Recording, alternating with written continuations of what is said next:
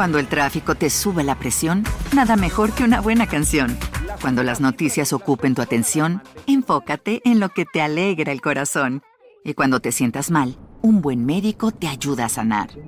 Sabemos que mantener tu salud es tu prioridad, también es la nuestra en Kaiser Permanente, donde trabajamos juntos para cuidar de todo lo que tú eres. Kaiser Permanente, para todo lo que tú eres. Kaiser Foundation Health Plan of the Mid-Atlantic Stay Inc., 2101 East Jefferson Street, Rockville, Maryland 20852. you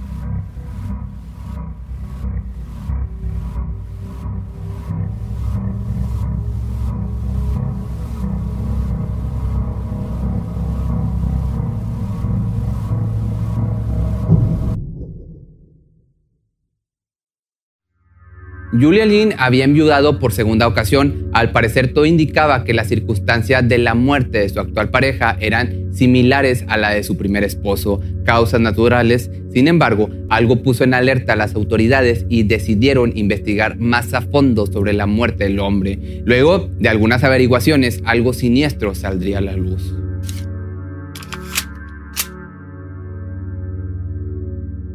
Julia Lynn Womack nació el 13 de julio del año del 68 en Marietta, Georgia, esto en Estados Unidos, y al ser abandonada por sus padres biológicos a los cinco meses de nacida, fue adoptada por la familia Womack, que estaba formada por un matrimonio de clase media.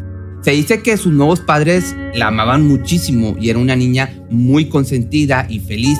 Desgraciadamente, esto cambió cuando sus padres adoptivos se divorciaron y Lynn tenía apenas 5 años. Después de esto, su madre, Helen, se quedó con la custodia de la pequeña y poco tiempo después contrajo matrimonio con un hombre llamado Gregory, con el que Lynn no tenía una buena relación. Esto causó que la ya entonces adolescente se distanciara de su madre y comenzara a tener problemas de rendimiento escolar y en su conducta, acciones que desencadenaron el abuso de sustancias ilícitas, por lo que estuvo internada en una clínica de rehabilitación, esto en Atlanta.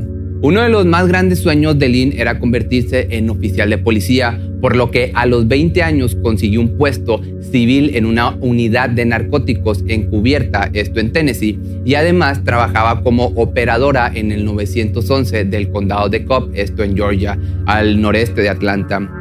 No se trataba literalmente de ser un policía, sin embargo, este podía ser como el primer paso para cumplir su meta, ya que estos trabajos le permitían estar más cerca del mundo de los uniformados al que tanto aspiraba Lynn. Para conseguir su gran sueño, decidió presentar el examen para poder ser oficialmente una policía, pero no aprobó el examen psicológico y no solo por sus antecedentes que te platicaba con sus problemas de adicciones, sino que el psicólogo encargado de evaluarla dictaminó que la chica no era una persona adecuada para el trabajo debido a su inestabilidad emocional, que pues esto era indispensable para el puesto, por motivos tan simples como pues tener que portar un arma de fuego. El sueño de Lynn ya no podría realizarse, pero aún así no quiso perder el contacto con este mundo del todo y siguió trabajando en sus antiguos empleos. Además, frecuentemente Lynn solía visitar algunos bares y discotecas en los que era muy común ver policías y oficiales jóvenes de la ciudad de Marietta. Esta solía llamar la atención de las personas ya que era joven, atractiva y además era muy simpática, por lo que conseguir citas con jóvenes oficiales no les supuso un gran reto. Cuentan testigos que la conocieron por aquellos tiempos que la chica siempre tenía dinero para darse sus lujos y que se transportaba en un auto bastante llamativo. Fue en uno de esos bares en el que en el año del 91 Lynn conoció a quien sería su primer esposo, el oficial de policía Maurice Glenn Turner. Desde el momento en que lo conoció, comenzó a buscarlo y perseguirlo. También empezó a llenarlo de regalos caros como cámaras y radios, a lo que éste se comenzó a sentir profundamente halagado, por lo que al fin se fijó en ella. Según amigos de Glenn, este sabía que Lynn había salido con muchos otros colegas, pero esto no le importaba y no había nada de lo que le dijeran de ella que lo hiciera cambiar la opinión que tenía sobre Lynn. Algunos testimonios de los amigos de Glenn comentaban que la veían coquetear con otros hombres y en una ocasión se había intentado sentar en el regazo de uno de los amigos de su pareja. que también aseguraban que lo único que él y Lynn tenían en común era la gran pasión por los coches y la NASCAR. Pero pese a todo pronóstico comenzaron una relación que posteriormente evolucionó a un matrimonio el día 21 de agosto del año del 93. La hermana de Glenn, Linda Hardy, asegura que no quería asistir a la boda de su hermano, pero que al final terminó accediendo. Sin embargo, dice que fue una muy mala experiencia en la que solo veía personas intentando hablar en voz baja y murmurando sobre lo tonto que era Glenn por casarse con alguien como Lynn y apostando para adivinar cuánto duraría el matrimonio. Después de la boda, ambos siguieron trabajando en sus respectivos empleos y sacaron una hipoteca para poder comprar una casa. Lo malo fue que de nada servía que ambos trabajaran, ya que los salarios no les alcanzaban para pagar las cuotas mensuales de la hipoteca. Y aún después de cómo estaba la situación económica en el matrimonio, decidieron comprar un automóvil nuevo que puso en muchos más problemas monetarios a la pareja. Por este motivo, Glenn decidió conseguir otro empleo en una gasolinera para poder tener más ingresos y así pagar las deudas que tenían, pero aún así el estilo de vida de Lynn no ayudó mucho en la situación, ya que seguía gastando dinero sin planificar sus cuentas. Los problemas con esto no pararon ahí, ya que más tarde Glenn sacaría de beneficiaria de un seguro de vida a su propia madre, la señora Catherine Turner, para, ¿para qué crees? Para colocar a Julia Lynn en su lugar. Además, él se había aislado de la gente con la que solía convivir antes de casarse. Ya no salía con sus amigos, ni hablaba con ellos, ni siquiera en el trabajo. Pero lo peor fue la separación con su familia, ya que Lynn no le permitía tener contacto con esta, ni siquiera por teléfono e incluso cuando llamaban y ella contestaba, les decía que Glenn no estaba para contestar, aun cuando esto pues era una total mentira. Para el año del 95, Glenn trabajaba todos los días sin descanso, con el turno completo como policía motociclista de 3 pm a 11 pm, para así poder pagar las deudas, mientras que su esposa, dinero que entraba al hogar, dinero que gastaba en cosas innecesarias. A la par, se rumoraba que esta estaba teniendo una aventura con otro oficial de policía que pertenecía al condado de Forest. Sin embargo, Glenn no sabía exactamente de quién se trataba, pero para ese entonces ya había pensado en divorciarse de su mujer y mudarse a otra casa.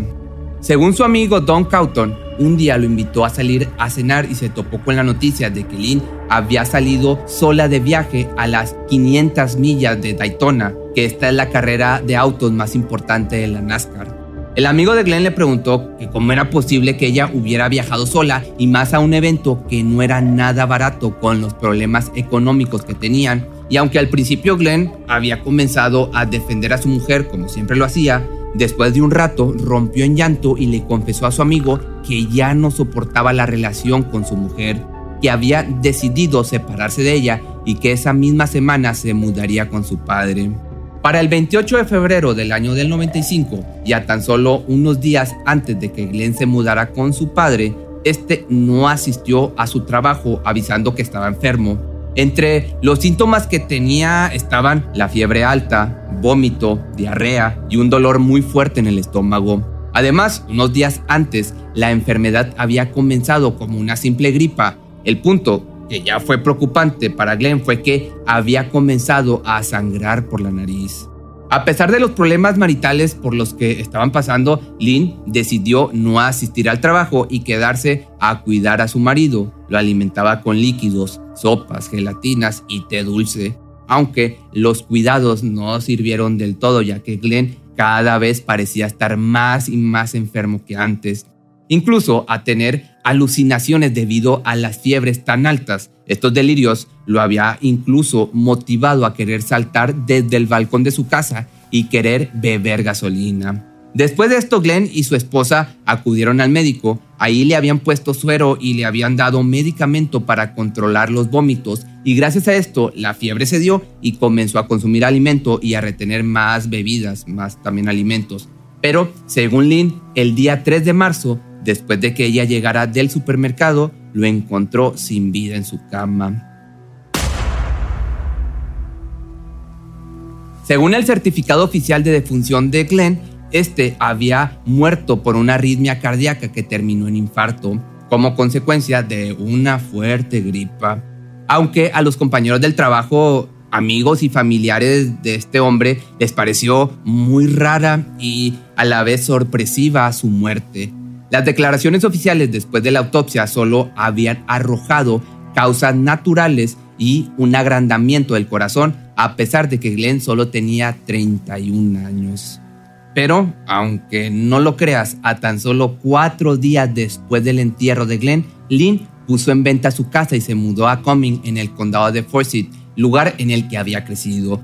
Cobró aparte el seguro de vida de Glenn de 150 mil dólares y además recibiría 800 dólares al mes como beneficio de jubilación del empleo de su difunto esposo.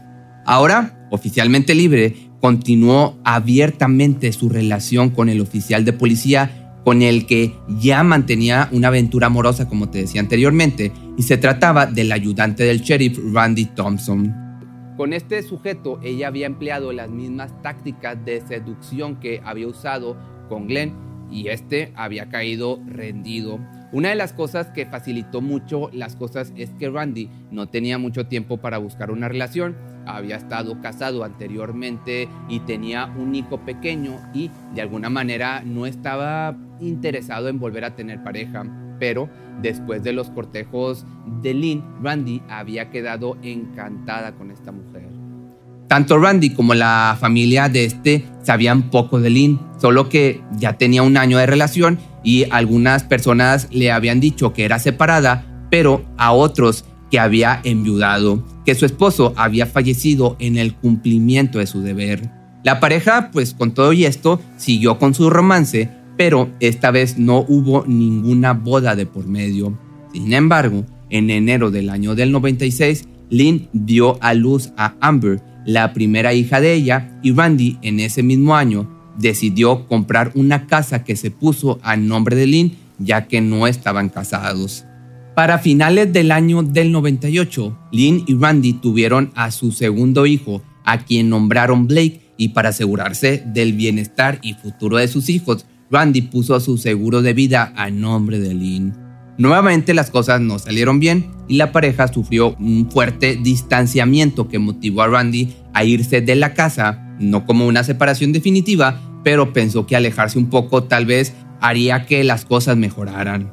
A pesar de que no vivían juntos, sí solían salir de paseo los cuatro como una familia normal, pero el distanciamiento que al principio se pensaba duraría poco, se alargó por dos años hasta que el 19 de enero del año 2001, Randy y Lynn decidieron tener una cita solos y dejaron a los niños con una niñera y después de cenar habían ido a pasar la noche juntos. En esta noche Randy comenzó a sentirse mal y Lynn le dio un té dulce para contrarrestar su malestar, pero a la mañana siguiente los síntomas de Randy empeoraron y comenzó a tener síntomas como fiebre, vómito, diarrea y malestar general. ¿Qué le habrá dado? Pues quién sabe, raticida o sabrá Dios qué le dio. Lynn lo dejó un rato solo en lo que iba a prepararle algo de sopa y más té dulce. Después de consumir lo que su pareja le había llevado, este se durmió, pero se durmió para nunca despertar. Randy Thompson falleció durante la noche, mientras que ella lo había dejado solo para ir a dormir con los niños. Nuevamente las razones de la muerte de la pareja de Lynn fueron muerte natural a consecuencia de una arritmia cardíaca que había terminado en un infarto. Un día, Catherine Turner, la madre de Glenn, veía el periódico en donde aparecía la noticia del sensible fallecimiento de un joven oficial de policía del condado de Forsyth, Georgia, de apenas 32 años. Randy Thompson, en donde se le daba el pésame a toda su familia, incluida a su amada novia, entre comillas, Lynn. Al principio, la madre le pareció que Lynn no tenía mucha suerte con los hombres, ya que nuevamente se quedaba sola, pero fue un pensamiento bastante fugaz que rápidamente cambió cuando leyó las razones de la muerte de Randy, que eran exactamente las mismas por las que había muerto su hijo Glenn. La ex suegra de Lynn enseguida tomó el teléfono y llamó a la jefatura de policía del condado de Forsyth y les contó todo lo que había sucedido con su hijo y las sospechas que tenía sobre Lynn y sobre que ni la muerte de su hijo ni la de Randy eran muertes naturales. A la policía le pareció que eran pues también muchas coincidencias y que debían investigar para saber qué era lo que realmente había sucedido. Lo primero es que se decidió que sería necesario realizarle una autopsia a Randy. Como él y Lynn no estaban casados, la autorización del procedimiento la dieron los padres de él, que ya habían sido notificados de la sospecha que se tenía. El examen forense había arrojado que en la sangre de Randy había vestigios de una sustancia llamada etilenglicol, creo que así se pronuncia. Este químico se utiliza en la fabricación de anticongelantes para automóviles. Obviamente, este descubrimiento hizo que se dedujera que a Glenn le había pasado lo mismo, así que con la autorización de su madre se exhumó el cuerpo, el cadáver, y a pesar de los seis años que llevaba ya sin vida, se encontraron restos de, este mismo, de esta misma sustancia en los riñones de Glenn. Entre los testimonios que surgieron junto con las investigaciones del caso, surgía la de un empleado de un refugio de animales que declaró que en las fechas previas al fallecimiento de Glenn, Lynn le había preguntado con qué veneno se podría sacrificar a un perro enfermo que tenía, solo que Glenn y Lynn jamás habían tenido un perro. Cauton, que recordemos que era el amigo de Glenn, mencionó que le había parecido muy sospechosa la actitud de Lynn luego de la muerte de su esposo, principalmente porque ella era una operadora del 911 y no hizo ninguna de las cosas que usualmente le recomiendan en el caso de una emergencia. No llamó a una ambulancia o a la policía, solo dio por hecho que Glenn estaba ya sin vida y se encargó de comunicárselo a todo el mundo. Por otro lado, la hermana de Glenn menciona que durante el velorio de su hermano, Lynn nunca se acercó al ataúd y que además no se le notaba triste ni dolida por la pérdida y que le había dicho que ya le urgía irse del lugar. Mientras que el hermano de Glenn, Jamer Turner, dijo que se había sentado detrás de Lynn y de su amiga en la misa en honor a su hermano y que ambas reían y bromeaban en un tono totalmente fuera de lugar a la situación. De igual modo salió a la luz lo que muchos de los amigos de Glenn sabían entre rumores. Lynn mantenía una relación con Randy cuando Glenn aún vivía. La ocasión en la que Lynn había viajado a las 500 millas de Daytona, supuestamente sola, pues era mentira, en realidad había ido con Randy y otros amigos y en una ocasión en la que Glenn había ido solo a la cena de Navidad con su familia, su entonces esposa se había ido a pasar la Navidad con Randy y la familia de este, a los que les había pues llevado costosos obsequios con el dinero de quien crees, pues sí, del de Glenn. A la familia y amigos de Randy, ya hablando por el otro lado, Lynn les había dicho que había obtenido su dinero de la herencia del testamento de su abuela, cuando, pues te digo, en realidad se estaba gastando todo el dinero del seguro de vida de Glenn. La familia de Randy mencionó que Lynn se había vuelto muy posesiva y celosa, que todo el tiempo quería saber en dónde estaba, con quién y qué estaba haciendo.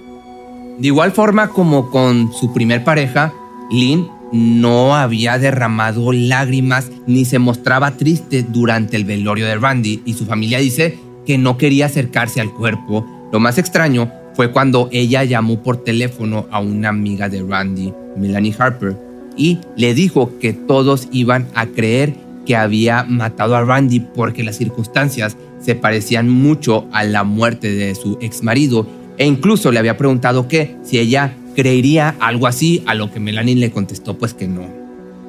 Diez meses después de la muerte de Randy, Lynn fue arrestada por el asesinato de Glenn y fue juzgada y declarada culpable en el año del 2004 y el 12 de marzo del año 2007 fue llevada a juicio por el haberle quitado la vida a Randy Thompson y también fue condenada. La fiscalía sostuvo que a ambos los había envenenado con etilenglicol y que había puesto en su comida y en el té dulce que preparaba y pues por eso no se habían dado cuenta. En principio la habían condenado a muerte, pero después de una apelación cambiaron la sentencia a cadena perpetua sin posibilidad de libertad condicional. La condena fue elegida tomándose en cuenta la reincidencia del crimen, el que ambos eran policías, y el vínculo afectivo que las unía a las víctimas. Sin embargo, solo seis años después de que cumplía su condena, el 30 de agosto del año 2010, Lynn cobardemente se quitaría la vida en la prisión estatal Metro del estado de Georgia. El informe oficial de la autopsia mencionaba que había muerto luego de una sobredosis de propranolol. Está medio complicado, pero te lo voy a estar escribiendo aquí. Lynn había guardado los medicamentos que diariamente le daban en prisión para tratar su hipertensión y luego los había tomado todos de un jalón, dosis que había sido pues fatal. Lynn había envenenado a sus dos parejas con el único propósito de quedarse con su dinero. El fin había llegado para la que pudo haberse convertido en una de las terribles asesinas en serie de Estados Unidos, pero para su mala suerte, todo se descubrió y la única nueva víctima de envenenamiento pues fue ella misma. Si te gustó este video no olvides seguirme en mis redes sociales y recuerda que me puedes encontrar en TikTok, Facebook, YouTube, eh, Spotify y todas las plataformas. Si te gustó este video nos vemos el día de mañana en un nuevo video.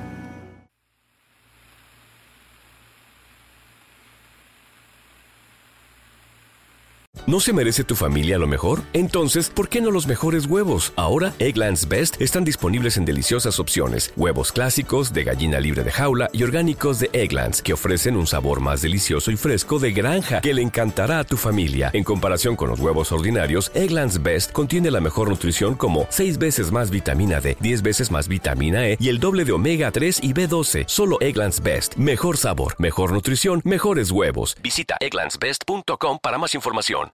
Cuando el tráfico te sube la presión, nada mejor que una buena canción. Cuando las noticias ocupen tu atención, enfócate en lo que te alegra el corazón. Y cuando te sientas mal, un buen médico te ayuda a sanar. Sabemos que mantener tu salud es tu prioridad, también es la nuestra en Kaiser Permanente, donde trabajamos juntos para cuidar de todo lo que tú eres. Kaiser Permanente, para todo lo que tú eres. Kaiser Foundation Health Plan of the Mid-Atlantic Stay Inc. 2101 East Jefferson Street, Rockville, Maryland 20852.